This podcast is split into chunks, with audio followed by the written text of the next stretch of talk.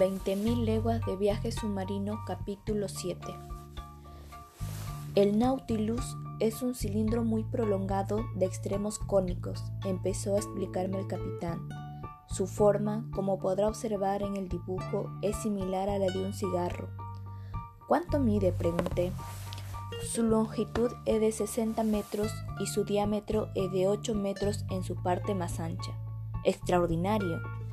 Se compone de dos departamentos cerrados, añadió el capitán, uno interior y otro exterior, reunidos entre sí por un herraje en forma de T que proporciona al Nautilus una estrecha rigidez. Su resistencia es, por tanto, enorme debido a esta disposición celular. ¿No pueden ceder sus bordes? No, profesor, pues se adhieren por sí mismos y no por las tablas que los rodean, sujetas con clavazón. Su construcción es homogénea debido a la perfecta colocación de los materiales y esto le permite desafiar los mares más violentos y encrespados. Yo no podía dar crédito a mis oídos. Aquella máquina era de una perfección inaudita. Los dos departamentos del Nautilus, prosiguió el capitán Nemo, están constituidos con acero en placas, cuya densidad con relación al agua es de 7 décimas. El primero no tiene menos de 5 centímetros de espesor y pesa 394 toneladas. El segundo tiene una altura de 50 centímetros y un ancho de 25 y pesa 62 toneladas. Yo iba anotando mentalmente estos detalles en mi cerebro la máquina, el astre, los diversos accesorios y el mobiliario, los tabiques de madera y los apoyos de las verjas interiores pesan 961 toneladas. ¿Ha comprendido usted? Sí, respondí. Cuando el Nautilus se halla a flote, tiene un seco una décima parte de su superficie. ¿Y cómo puede sumergirse? Gracias a unos receptáculos que poseen una capacidad igual a una décima parte.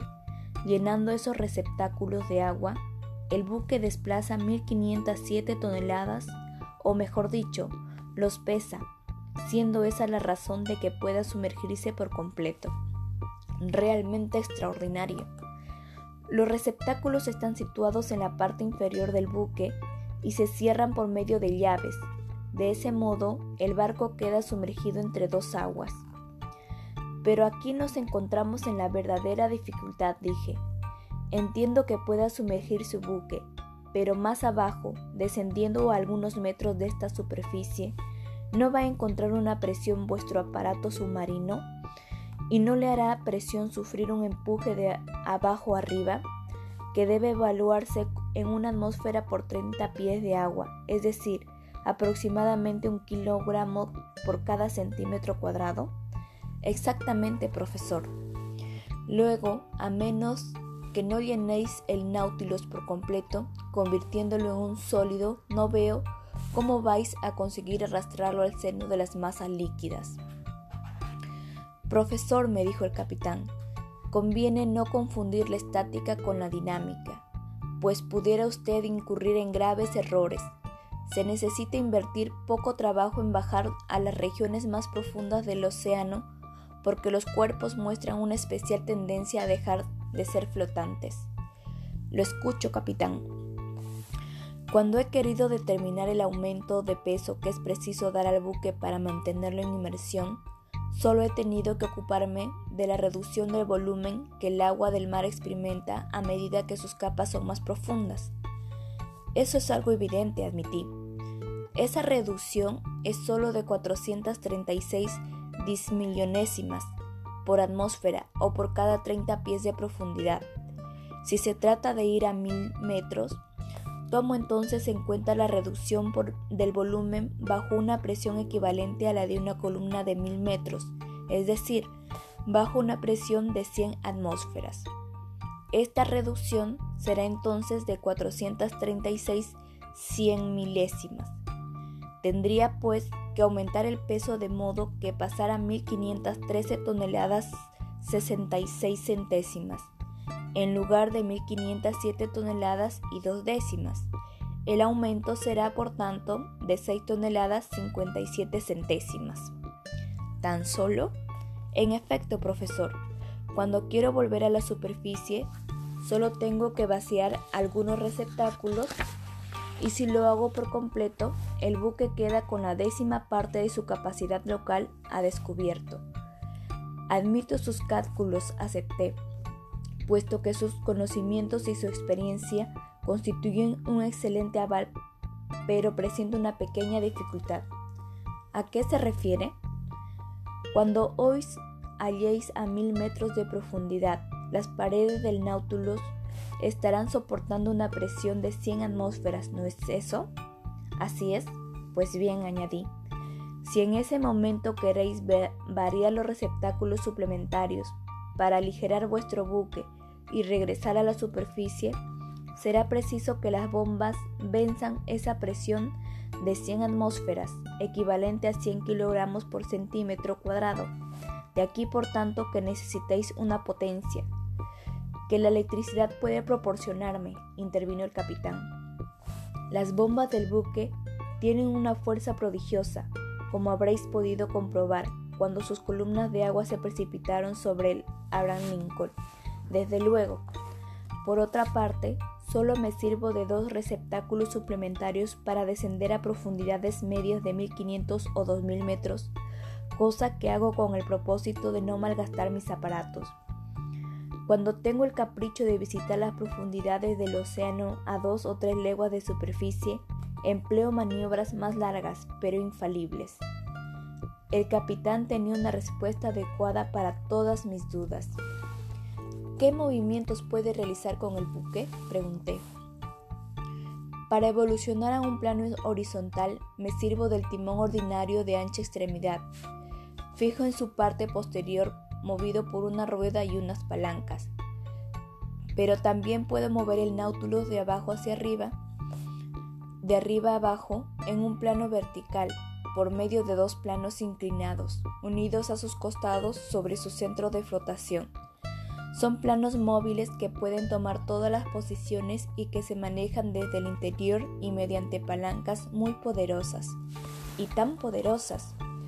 Estos planos quedan paralelos al buque, permitiendo al Nautilus moverse horizontalmente. Si se inclinan, el submarino sigue la disposición de esa inclinación y empujado por su hélice, se sumerge en una diagonal prolongada o asciende siguiendo esa misma diagonal. Si deseo volver más rápidamente a la superficie, sujeto la hélice y la presión de las aguas hace subir verticalmente el Nautilus como si fuera un globo que henchido de hidrógeno se elevara rápidamente en la atmósfera. ¿Cómo puede seguir el timonel el camino marcado por usted? El timonel está situado en una jaula de cristal que sobresale la parte superior del primer departamento del buque. ¿Una jaula de cristal? De cristales lenticulares. ¿Y esos cristales son capaces de resistir tales presiones?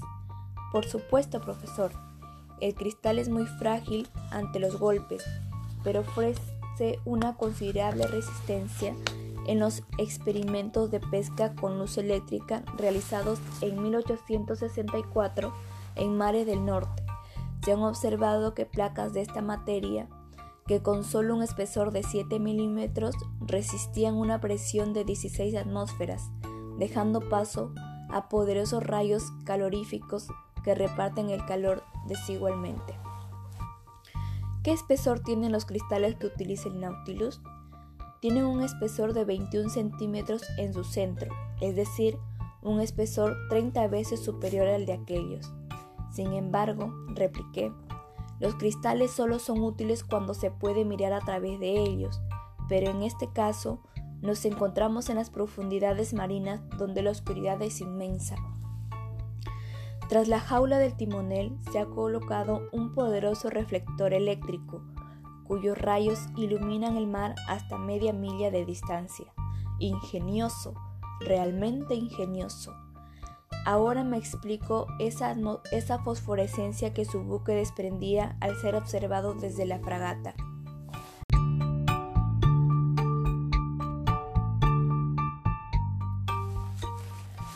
El capitán Nemo y yo nos quedamos unos instantes en silencio, recordando algunos sucesos relacionados con el submarino. Sentí el deseo de formular una pregunta al capitán.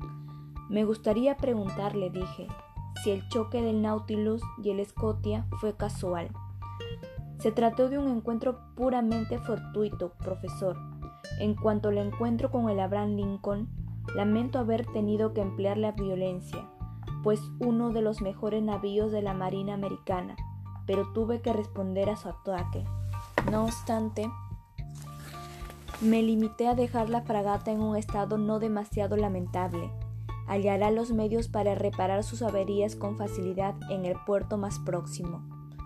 Me alegra oír esas palabras. En verdad, capitán, he de, he de decirle que posee usted un buque magnífico. Estoy de acuerdo con usted, respondió el capitán Nemo, con evidente emoción, y debo saber que lo amo como carne de mi carne. Sus ventajas son considerables, afirmé. Por supuesto, en el Nautilus no hay incendio que temer, puesto que está hecho con láminas de acero y no hay carbón que se agote, pues la electricidad es un agente mecánico. No temo los choques, ya que somos los únicos que navegamos por las profundidades, y tampoco temo las tempestades, que no alcanzan nunca la profundidad del océano.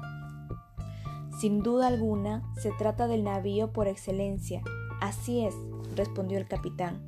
Y si es cierto que el ingeniero tiene más confianza en los buques que el constructor, y que el constructor tiene más que el capitán comprenderá que confío plenamente en el Nautilus, pues soy yo a la vez ingeniero, constructor y capitán. ¿De modo que es usted ingeniero? pregunté admirado. Sí, he estudiado en París, Londres y Nueva York. ¿Puedo preguntarle en qué época? En aquellos tiempos en que era habitante de los continentes terrestres, replicó el capitán con enigmática sonrisa. ¿Y cómo ha podido construir en secreto este buque? Cada uno de sus trozos proviene de un punto distinto del planeta. He empleado, además, identidades falsas, de manera que cada uno de los constructores ha recibido mis planos bajo distintos nombres. Le diré, profesor Aronax, que la quilla y los receptáculos son de fabricación francesa. El árbol de hélice, la misma hélice y las planchas de acero son de fabricación inglesa la máquina proviene de Prusia, el espolón fue fabricado en Suecia y los instrumentos de precisión son de procedencia americana. ¿Y los talleres para unir las distintas piezas? Pregunté. ¿Dónde estaban situados? En un islote desierto en pleno océano. Con la ayuda de mis compañeros, los marineros que ha visto usted a bordo, pude construir el buque por completo Naturalmente, hube de adiestrar antes a mis hombres en tan delicada tarea, pero aprendieron con rapidez. Se habrá gastado usted una fortuna. No lo crea, profesor. Tal vez resulte impertinente esta pregunta, pero desearía saber una cosa. Hable sin miedo. ¿Es usted rico? Infinitamente rico, amigo mío. Podría pagar incluso las 12 mil millones de francos que debe Francia en este momento. Le miré aturdido. Aquel extraño personaje era una continua caja de sorpresas para mí.